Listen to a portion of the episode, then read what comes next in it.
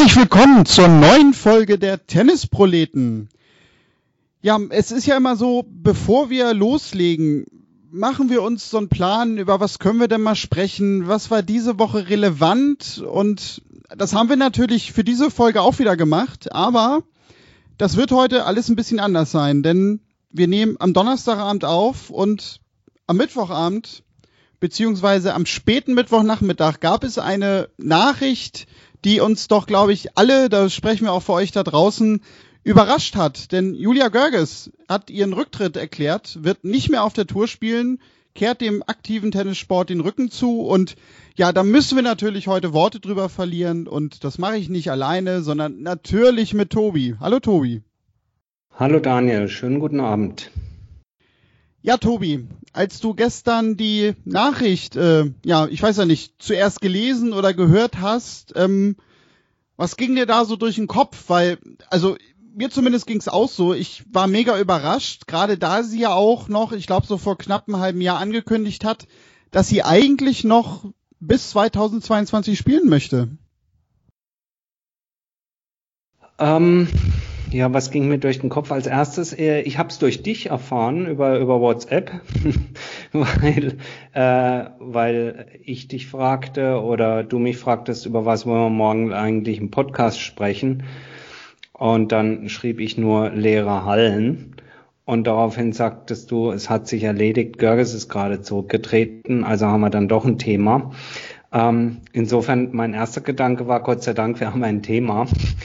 Ähm, und dann, ja, ähm, also ja, überrascht, überrascht schon irgendwie, aber ähm, dann, wenn man dann so ein bisschen drüber nachgedacht hat, was das für die Tenniswelt bedeutet oder wieso ähm, das jetzt ist und so, ich finde, dann macht es schon wieder relativ, relativ Sinn irgendwie, weil ich glaube, ähm, das, was ja aktuell jetzt passiert mit der, mit der äh, Corona-Pandemie und diesen ganzen Unterbrechungen und im Damentennis kommt sicherlich auch noch mit dazu, dass nun der WTA-Kalender, sprich die geplanten Turniere, ja nicht gerade viele sind. Äh, für diejenigen von euch, die dann nicht ganz informiert sind, also es gibt genau ein Turnier aktuell noch in Ostrova. Ähm, Ostrova, gell? Ja, Ostrova heißt die Stadt, ähm, was gerade stattfindet. Und ansonsten hat sich die WTA, um es mal ein bisschen flapsig äh, zu sagen, relativ dämlich angestellt, bis Jahresende hier noch ein Programm auf die Beine zu stellen, die aktuell nacheinander stattfindenden beiden Herrenturniere in Köln. Äh, davon hätte eins ein Damenturnier sein können, äh, ist aber nicht, weil, wie gesagt, die WTA da zu langsam war. Ähm, und äh, lange Rede, kurzer Sinn führt es dazu, dass diese ganze Pandemiepause für Profis vom Rang einer Julia Görges eben ähm, sehr nicht nur sehr zerstückelt, sondern sich ja scheinbar noch länger hinzieht. Und da fängt man natürlich an, drüber nachzudenken, ähm, wie es denn nun weitergehen soll, ob überhaupt noch mit der Karriere. Und da könnte ich mir schon vorstellen, dass das dann doch auch einen gehörigen Ausschlag bei ihr gegeben hat, ähm, dann eben jetzt mit sich im Reinen zu sein und den Stecker zu ziehen. Nichtsdestotrotz, und das gilt, glaube ich, nicht nur für Julia Görges, sondern würde auch für jede andere Tennisspielerin oder jeden anderen Tennisprofi gelten. Ähm, das ist meine persönliche Meinung, glaube ich, will man doch eigentlich nicht, dass die eigene Karriere durch eine Pandemie beendet wird. Natürlich nicht, aber das ist vielleicht gerade so der Punkt, ne? Also weil das hat Jörg Almeroth gestern auch noch geschrieben bei Twitter, ähm, dass er eigentlich sogar damit rechnen würde, ja, dass da noch ein paar Spielerinnen dazukommen, weil es geht, glaube ich, gar nicht mal nur so jetzt um die momentane Situation. Du hast es gerade gesagt, in Ostrava findet diese Woche ein WTA-Turnier statt. Im November folgt dann noch eins in Linz. Dann ist die Saison aber auch zumindest auf WTA-Ebene beendet. Darunter ist auch nicht so viel, natürlich alles ein bisschen eingedämmt und man muss ja eventuell auch noch damit rechnen, dass das nächstes Jahr nicht so glatt wieder alles losgeht und man normalen Tourkalender spielt. Also gerade wenn wir uns natürlich jetzt so die aktuellen Entwicklungen angucken, bei uns in Deutschland, in Europa allgemein, ich glaube, man kann langsam auch wieder in Frage stellen, ob überhaupt im Januar in Australien gespielt werden kann. Ähm, unabhängig sogar vielleicht davon, wie die Zahlen in Australien sind, aber einfach, weil die sagen, also Menschen aus Europa, na, wissen wir nicht, ob wir die unbedingt hier haben wollen, so wie sich das entwickelt und vielleicht auch aus den USA und aus Staaten von Asien. Und dann hätte man halt wieder eine Tourpause. Und gerade natürlich auch, wenn du im ich sag jetzt mal fortgeschrittenen Tennisalter bist, Julia Görges, verzeih's mir, ähm, und auch schon so einen Plan hast, naja, also ich möchte noch so und so lange spielen und das jetzt aber nicht möglich ist, ja, dann hörst du halt vielleicht auf. Also wir hatten ja sogar dieses Jahr auch schon ähnliche Fälle. Mandy Minella hat aufgehört, ähm, heimlich still und leise, die eigentlich das Jahr 2021 noch spielen wollte, letztendlich gar nicht mehr gespielt hat. Dann, wir haben sie noch gar nicht erwähnt, eigentlich dadurch auch viel zu wenig gewürdigt. Äh, die Bryan Brothers haben aufgehört, wollten bei den US Open eigentlich aufhören, hat alles nicht mehr funktioniert, jetzt ist es vorbei. Und ja, ähm, da bin ich nämlich mal wirklich gespannt, äh, was da noch in den nächsten Monaten kommt. Und vielleicht sitzen wir sogar auch im halben Jahr, nichts geht und sagen alle, Mensch, also die Julia Görges, die war sehr, sehr schlau. Ähm, ja, ja, und ähm, ich glaube, du sprichst einen wichtigen Punkt an. Ähm, ich, äh, ich war, weiß es jetzt nicht genau, ich habe jetzt nicht so viel äh, die letzten 24 Stunden und auch vorher die letzten ein, zwei, drei Wochen jetzt nicht so viel darüber gelesen. Ich weiß nicht genau, was ihre Zukunftspläne sind, deswegen ist es so ein bisschen Spekulation, aber ähm, aber es trifft natürlich genauso auch auf andere Spieler und Spielerinnen, die sich das überlegen, äh, genauso zu. Wenn ich mir einen Plan mache oder eine gewisse Vorstellung habe von dem, was ich nach meiner Karriere machen möchte, ähm, dann kann äh, natürlich bei solchen Überlegungen äh, natürlich auch mit reinspielen, dass man sagt, oh, wer weiß, wann das wieder so in Gang kommt, dass ich nochmal auf einen normalen Tourrhythmus komme. Und bin ich dann, wo ich jetzt, keine Ahnung, 32, 33, 34 bin, habe ich dann auch nochmal den Antrieb, mich nochmal so fit zu machen, um meine äh, sportlichen Ziele da zu erreichen? Und oder gehe ich hin und fange das, was ich eigentlich für nach meiner Karriere geplant habe, früher an und gewinne damit Zeit? Also ich mache ein ganz blödes Beispiel, wenn jemand sagt, ich würde dann doch gern nochmal studieren oder sowas, dann macht das ja durchaus einen Unterschied, ob jemand sagt, naja, eigentlich hatte ich es geplant, in zwei Jahren zu machen, wenn ich 35 bin aber jetzt fange ich es mit 33 an. Ich wollte immer, keine Ahnung, Psychologie studieren oder sowas. Und dann macht das natürlich schon auch einen Unterschied, ob man sowas zwei Jahre früher oder später beginnt. Und dann kann eine Pandemie auch ein Auslöser dafür sein, zu sagen, gut, komm, ich äh, habe immer mein, mein, mein Leben irgendwo geplant und jetzt ist es an der Zeit, diesen Plan irgendwo abzuändern und dann nutze ich sozusagen na, man kann eigentlich nicht sagen die Gunst der Stunde, die Ungunst der Stunde, um einen neuen Plan aufzustellen. Also viel Kaffeesatzleserei und hier jetzt Interpretiererei. Insofern vielleicht eher nur allgemein, allgemeine Einschätzung zu dem, was gerade jetzt am Beispiel Julia Görges geschehen ist. Und da gebe ich dir beziehungsweise dem Jörg Almeroth auch recht. Das kann durchaus jetzt äh, die, das erneute Aufflammen eben der Corona-Pandemie kann durchaus dazu, äh, dafür sorgen, dass der ein oder die andere äh, sich dann doch nochmal genau überlegt, ob, ob äh, sie dann nochmal durchstarten möchte. Ja, wenn wir denn mal auf ihre Karriere so zurückschauen, ähm, gibt's für dich spezielle Matches, spezielle Turniere, Momente, die du mit Julia Görges verbinden würdest? Wird dir da spontan was einfallen? Also, ähm, naja, am, am Ende ist es natürlich schon so, dass wenn äh, eine Sportlerin aufhört, ein großer Sportler sein Karriereende bekannt gibt oder so, natürlich verbindet man es dann final und auch nach ein paar Jahren dann immer äh, natürlich mit den Erfolgen und den großen Momenten.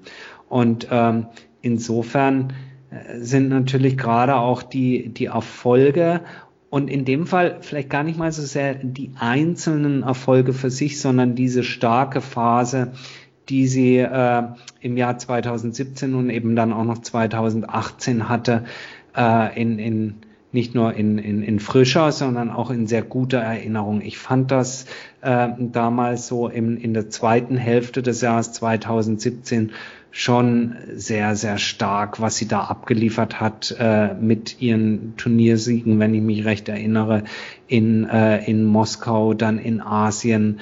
Äh, sie hat nicht jedes Turnier, was sie gespielt hat, gewonnen. Sie hat aber, sie ist immer extrem weit gekommen und ist ja dort dann auch in ihrer ähm, Weltranglistenplatzierung auch nochmal richtig, richtig nach oben geschossen. Und das Ganze wurde im Grunde genommen dann äh, gekrönt. Sie war dann ja Nummer 14 nochmal in der Welt, äh, wurde ja gekrönt ähm, mit dem Halbfinale in, in Wimbledon, wo es um ein Haar er zu einem rein deutsch-deutschen Finale gekommen wäre gegen Angie Kerber. Am Ende hat sie im Halbfinale dann gegen Serena Williams verloren, äh, die dann, wie wir alle wissen, im Finale gegen Angie Kerber verlor.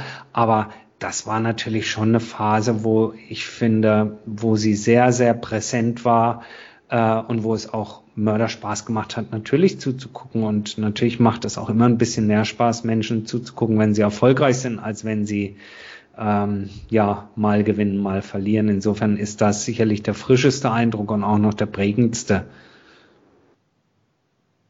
Ja, ich glaube, wenn man sich so Gedanken macht, was das Besondere vielleicht ein bisschen war in ihrer Karriere, ist, dass die vielleicht ein bisschen anders verlief als bei den meisten Spielerinnen und Spielern, wo man früh Erfolge hat, und dann aber, wenn sie irgendwann aufhören, so sagt, naja, also war halt irgendwie gut, ne, als sie oder er jung war, aber später kam da nicht mehr viel. Und das war bei ihr ein bisschen anders, weil du hast es gerade angesprochen. Also Ende 2017, ja, kann man ja sagen, gab es nachher diese Leistungsexplosion. Also sie hat da ja schon eine sehr, sehr solide Saison gespielt, weil sie war dann ja in Shuhai bei dieser Elite Trophy dabei, also quasi ja. WTA Finals nur für Plätze neun bis zwanzig das Turnier hat sie gewonnen. Dann hatte sie davor das Turnier Moskau gewonnen. Sie hat den ja 2018 so weitergemacht, in Auckland gewonnen. Und dann ja gerade eigentlich als Fundament dieses Erfolgs ja 2018 eigentlich nochmal ein herausragendes Jahr gespielt. Also du sagtest es gerade, Halbfinale Wimbledon. Dann hat sie, glaube ich, im Herbst da Luxemburg 2018 nochmal gewonnen und Anfang 2019 in Auckland dann ja auch diesen Titel nochmal wiederholt. Und ja wirklich eigentlich über, ich glaube, man kann sagen, 15, 16 Monate auf einem wirklich absoluten Topniveau gespielt, hat es in die Top 10 geschafft, Career High Platz 9 2018 und ich glaube, sie hat dadurch etwas, was viele Spielerinnen und Spieler wahrscheinlich nicht haben, wo man denn geneigt ist als Fan zu sagen, hat vielleicht ein bisschen zu spät aufgehört. Sie kann im Grunde eigentlich sagen, ich bin auf meinem Zenit, wenn jetzt auch nicht mit dem Titel in der Hand, abgetreten. Und das kann natürlich auch etwas Entscheidendes gewesen sein bei dieser Entscheidung, dass sie gesagt hat, naja, also ich hatte jetzt sportlich eine Phase, das nochmal so zu erreichen und sich nochmal so in diese Form zu bringen, um auch über so einen gewissen Zeitraum äh, diese Anzahl an Erfolgen zu sammeln, das ist eher unwahrscheinlich und deswegen fällt es mir vielleicht auch in dieser Situation einfacher zu sagen, das war's jetzt einfach.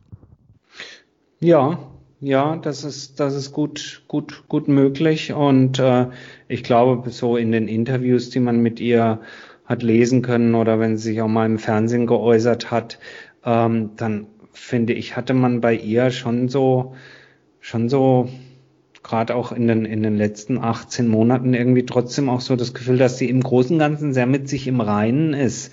Auch wenn da nochmal Trainerwechsel waren und ich möchte es nochmal anders probieren, aber das war nicht so, ich finde, das hat bei ihr nie ausgestrahlt, dass es aus so einer Verzweiflung heraus gewesen wäre und totaler Unzufriedenheit, sondern alles in allem, ähm, finde ich, hat sie das, das auch, auch wenn es jetzt in, in der jüngsten Vergangenheit vielleicht nicht ganz so rund lief, sehr, sehr souverän, äh, auch, auch, auch in ihrer Außendarstellung gehandelt.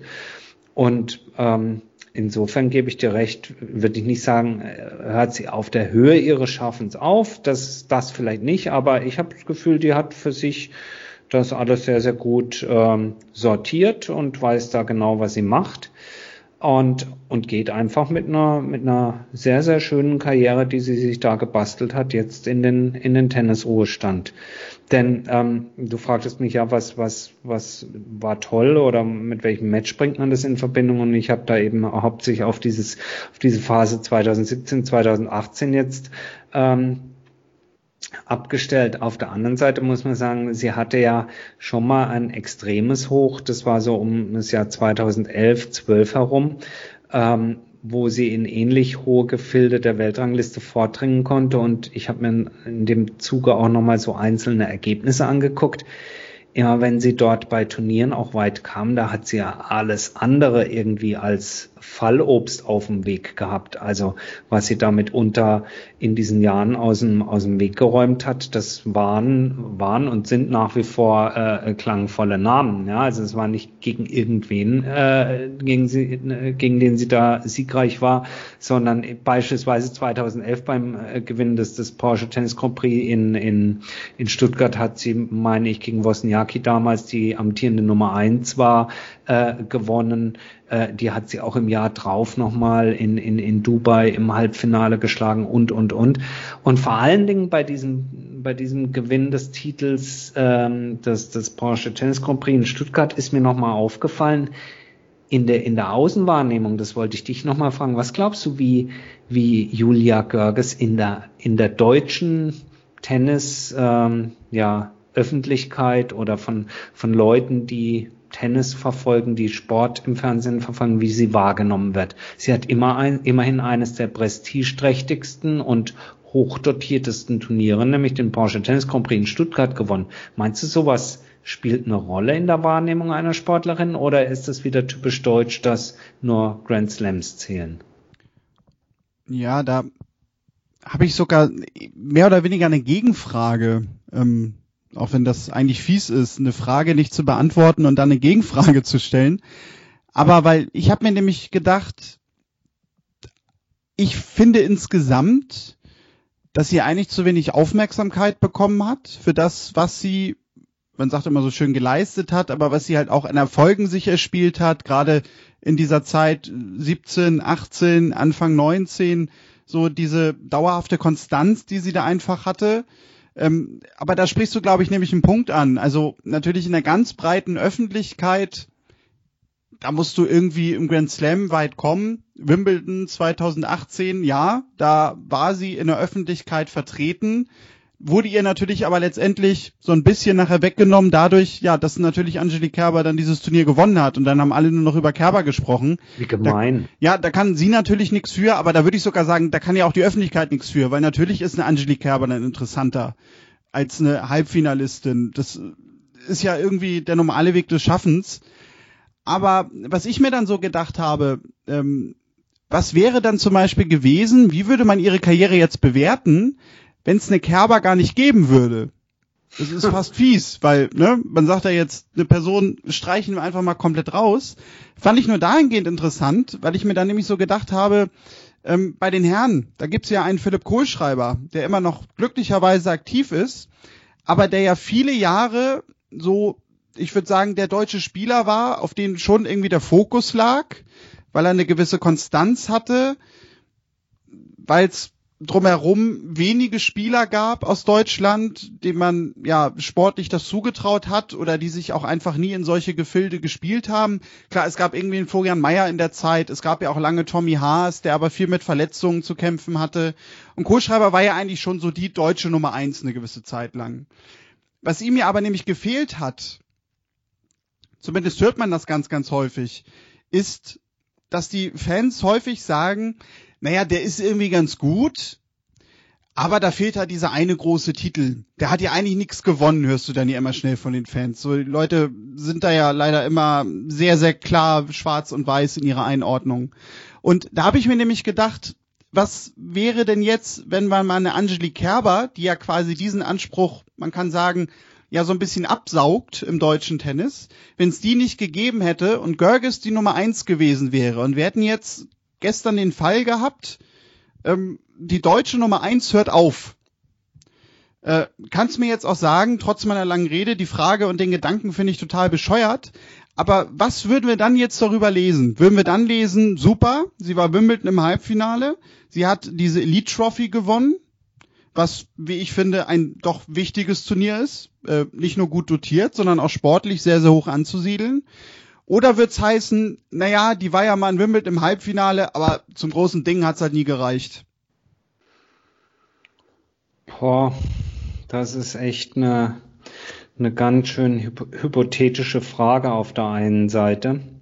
Und auf der anderen Seite muss ich sie, auch wenn es brutal klingt, fast genauso beantworten wie bei Philipp Kohlschreiber.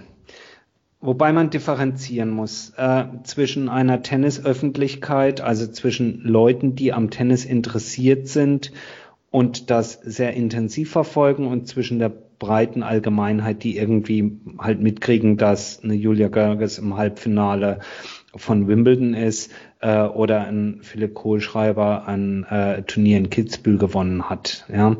Ähm, ich glaube, das Problem einfach ist auch da wieder, dass ähm, in Deutschland halt mit der äh, Steffi Boris Vergangenheit und der Wertigkeit der Grand Slams alles andere so ein bisschen unter ferner Liefen läuft. Äh, und da bin ich jetzt eben bei der, bei der, bei der Wahrnehmung der sozusagen der breiten sportlichen Allgemeinheit. Denn äh, Philipp Kohlschreiber, äh, ohne das jetzt konkret nachzugucken, ist er gefühlt seit äh, 84 Jahren Profi. Ne? Ich glaube ganz genau irgendwie. Ist, ist eine gute Schätzung, glaube ich, ja. An, Anfang der 2000er äh, ist er, glaube ich, auf die, auf die Tour gekommen. Ich glaube, er hat 2001 oder 2002 sein erstes ATP-Match bestritten. Äh, also sprich, der ist seit 20 Jahren unterwegs und während ich das jetzt sage, bin ich hier ganz flink und, und scroll hier mal in so einer Infoquelle rum und kann dir aber jetzt auch schon sagen, dass er äh, um 2004 herum in die Top 100 vorgestoßen ist und sie seitdem ich glaube bis auf einen Ausrutscher oder sowas, äh, auch nie wieder verlassen hat. Das heißt, der gute Mann und dann natürlich Top äh, 50, auch die Top 30 und so.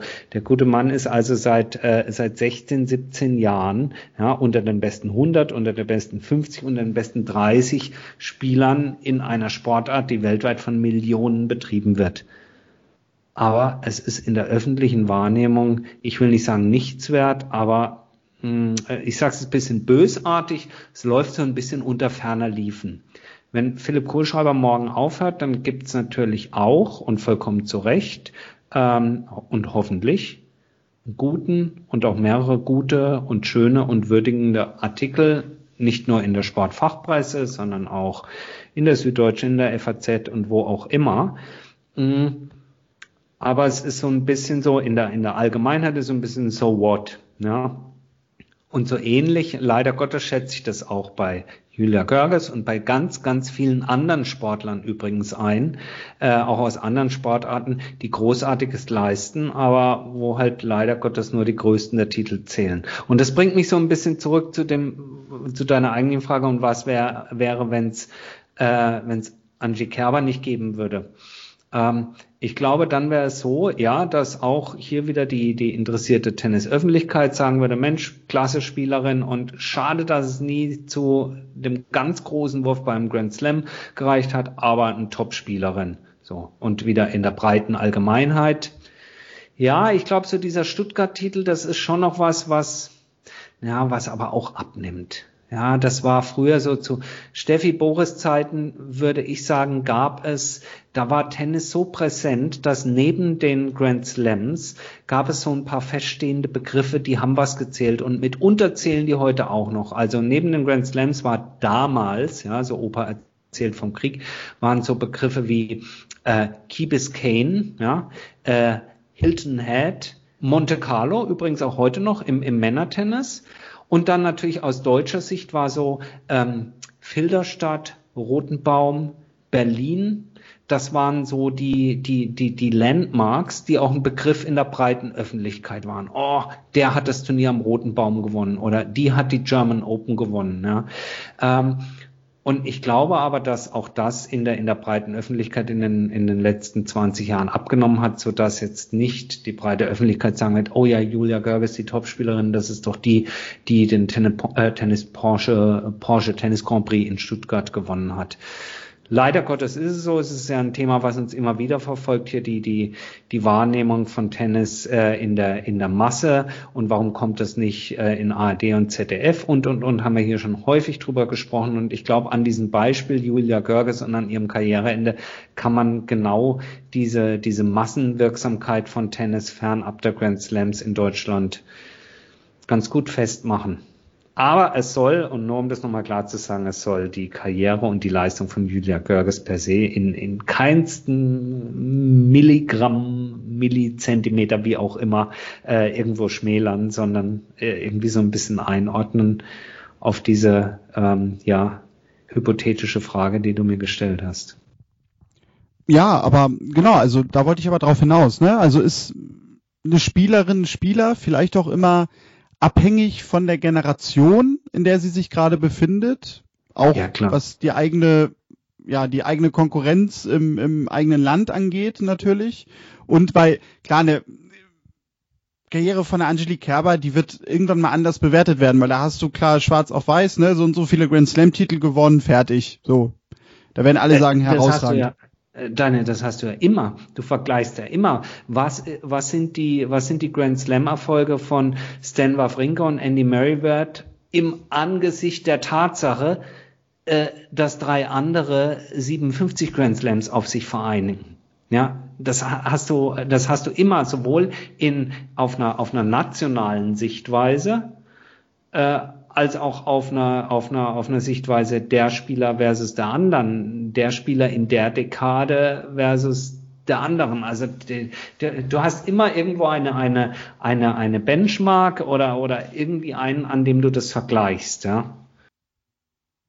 Ja, natürlich. Und den Punkt fand ich nämlich auch noch interessant, was du sagtest, ne? Also, dass es so gewisse Turniere gibt, wodurch Spieler dann in Anführungszeichen im Gedächtnis bleiben bei den Fans, äh, für mich zum Beispiel David Prinosil.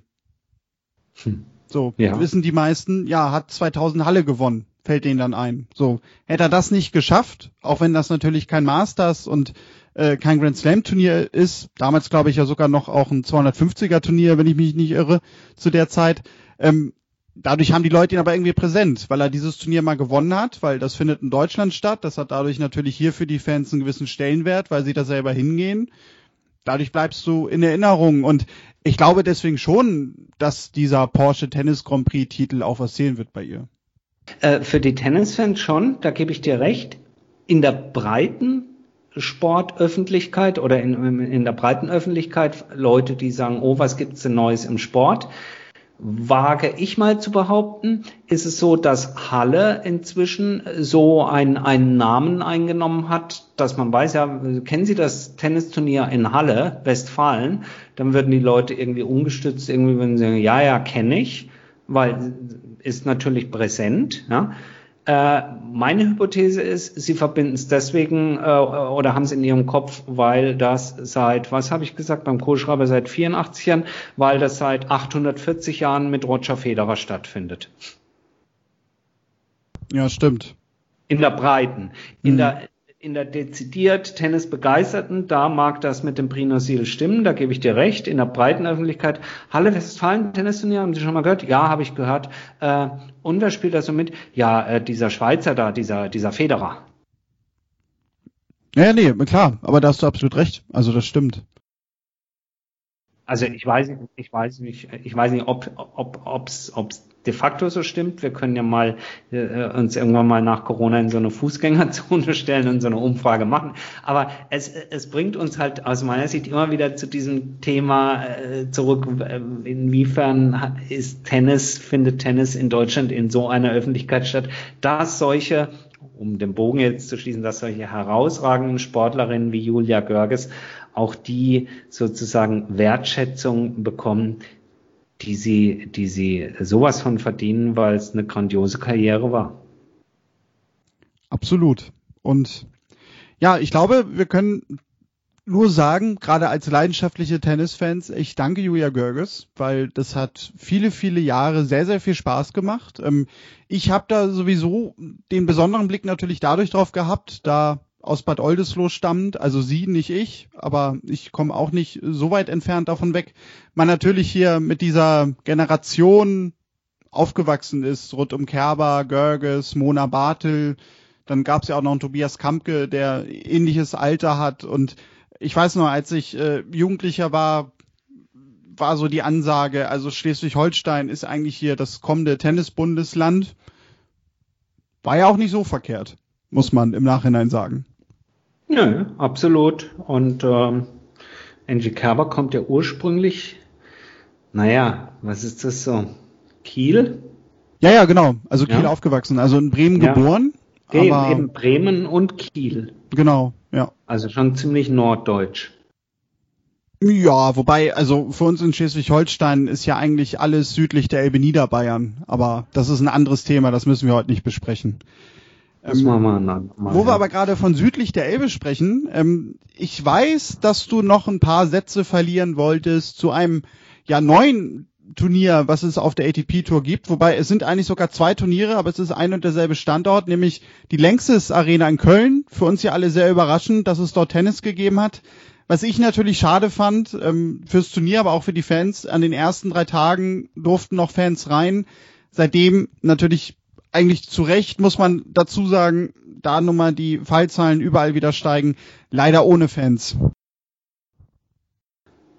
Ja, ähm, ich, ja, also ich kann, äh, ehrlich, ganz ehrlich gesagt, ich kann zu den beiden Turnieren in Köln gar nicht so arg viel sagen. Ich möchte zwar was dazu sagen, aber ich kann nicht dezidiert ganz viel dazu sagen, weil ich habe relativ wenig dort gesehen. Ja, aber das machen wir ja immer so. Also das machen wir immer so. Aber ich muss mal sagen, ich war nach äh, Roland Garros, ich war so, nein, tennismüde wäre der falsche falsche Ausdruck. Ich war so müde und so geschafft von, von diesem Turnier oder vielleicht in der, in der, in dieser Schlagzahl US Open und dann relativ kurz danach auch noch äh, die ähm, French Open, was man ja nicht sagen darf, das heißt der Roland Garros, wo wir beide auch mit den Tennisproleten ja relativ viel auch in dieser Zeit abgefackelt haben, sowohl was Podcasts angeht als auch äh, Social Media und und und äh, so dass ich unmittelbar nach dem grandiosen Sieg von Nadal äh, in Paris so ein bisschen für mich da mal den Stecker ziehen musste, um mal so ein bisschen so einen Detox einzuleiten. Deswegen natürlich habe ich verfolgt, wie die Ergebnisse sind. Ich habe auch mal hier und da mal einen Satz mir angeguckt, aber sicherlich nicht so intensiv wie sonst äh, die Turniere. Insgesamt aber muss ich sagen, ist es natürlich in diesen Zeiten grandios, dass die ATP im Zusammenspiel mit dem Edwin Weindorfer das geschafft hat, da zwei Turniere nacheinander hervorzuzaubern und damit den Zirkus im Moment noch, noch Ausrufezeichen am Laufen zu halten, auch diese Brücke zu schlagen zwischen Roland Garros und dem ja jetzt kommende Woche hoffentlich dann auch wirklich stattfindenden Turnier in Wien. Äh, das ist schon ein Husarenstück insgesamt finde ich es gefühlt ein bisschen komisch, dass zweimal nacheinander am gleichen Ort so ein 250er Turnier stattfindet. Ich glaube, wir haben es eingangs der Sendung gesagt, warum das so ist, dass die WTA es nicht gebacken bekommen hat. Ähm, ich finde, nur rein subjektiv in der Wahrnehmung nimmt das so ein ganz, ganz bisschen so eine Wertigkeit. Ich meine, es sind zwei volle 250er Turniere, aber gefühlt ist es für mich so, dass ich so denke, ja, wer das gewinnt oder nicht oder sowas. Also es, es ist ganz komisch, ich kann es gar nicht beschreiben, es ist wirklich nur ja subjektiv. Hat das für mich nicht die gleiche Wertigkeit, wie wenn einer Köln gewinnen würde und danach, äh, keine Ahnung, Antwerpen, was diese Woche auch noch ist, gewinnen würde. Obwohl das total skurril ist. Es ist ja nur der gleiche Ort, es ist nicht genau das identische Feld, es sind teilweise andere Spieler. Aber es ist ganz komisch, so vom, vom Effekt her ist es so, dass ich denke so, ach, das gleiche jetzt nochmal. Komisch, oder? Ja, aber ich weiß, was du meinst. Also, weil klar, ist, wenn wir jetzt mal davon ausgehen, dass Alexander Zverev äh, die zweite Woche gewinnt, äh, dann kannst du halt nicht sagen, er hat 2020 in Köln gewonnen, sondern dann sagst du, er hat 2020 zweimal in Köln gewonnen und jetzt ist es uns nur ein präsent, aber wahrscheinlich stockt man dann da kurz und denkt sich so, hä, warum denn das? Weil zwei Siege in Köln ähm, maximal, das schafft ja sonst nur der FC.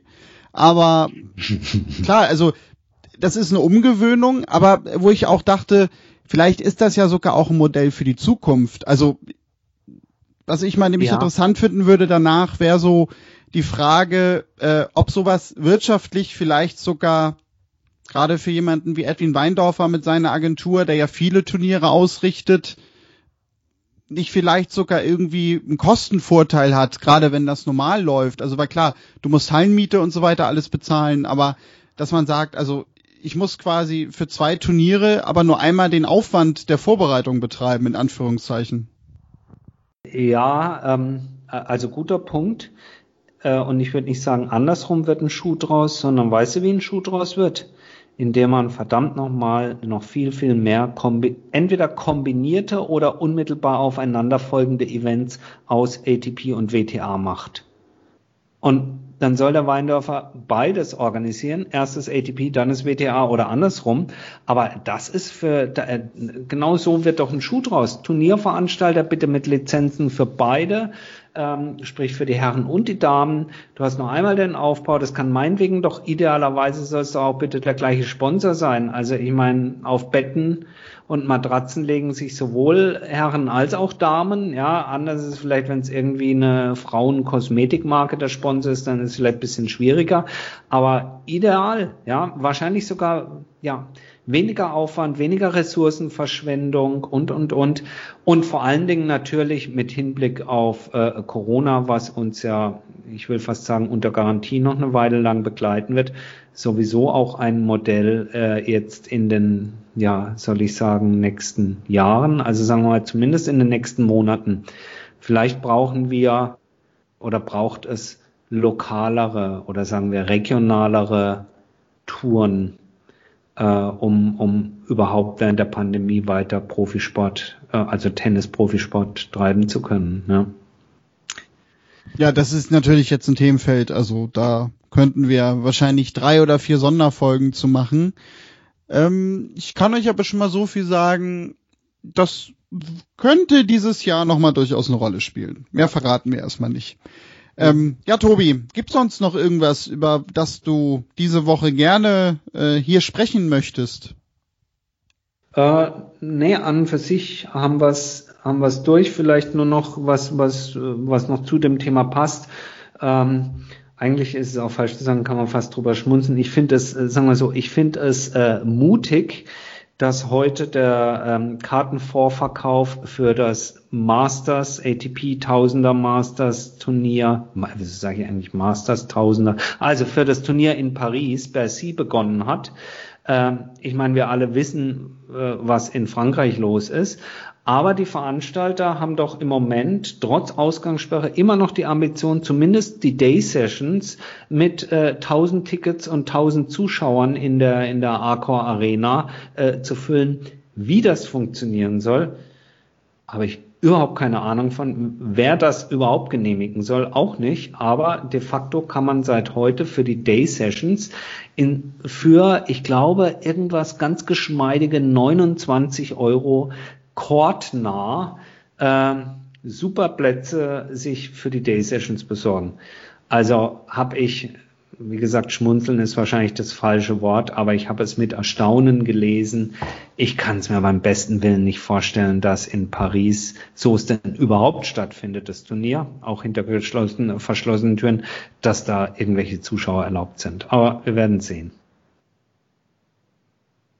Das werden wir durchaus. Ist ja nicht mehr so lange hin. Ja, sonst bleibt mir nur noch zu sagen, ähm, wenn ihr Rückmeldungen, Fragen, sonstige Anregungen habt für diesen Podcast, schreibt uns gerne an kontakt.tennisproleten.de. Besucht uns natürlich auch gerne in den sozialen Netzwerken. Einerseits könnt ihr das machen bei Facebook, bei Instagram und auch bei Twitter. Dort findet ihr uns überall unter Tennisproleten. Sonst abonniert diesen Podcast, bewertet ihn natürlich gerne auch. Äh, wir freuen uns auch da natürlich immer über Rezension und Rückmeldung. Und schaut natürlich auch gerne noch in unseren Shop tennisproleten.de. Dort könnt ihr uns einerseits für die paar Euro Aufwand, die wir für diesen Podcast investieren, unterstützen und ich habe es und gesagt und sage es auch immer wieder, äh, was sonst noch so übrig bleibt und anfällt, spenden wir gerne an gute Zwecke. Dort findet ihr auch mehr Infos auf unserer Webseite tennisproleten.de. Ja, Tobi, und sonst kann ich nur sagen, vielen Dank für diese Woche, auch euch da draußen und wir hören uns in der nächsten Woche sicherlich wieder, Tobi. Ja, das machen wir und du bist grandios. Wir haben gesagt, es gibt ja eigentlich nichts zu bereden und du sagtest auch, 40 Minuten kriegen wir schon voll. Wir sind jetzt bei knapp 39. Das war's für diese Woche. Bis dann. Tschüss. Und tschüss.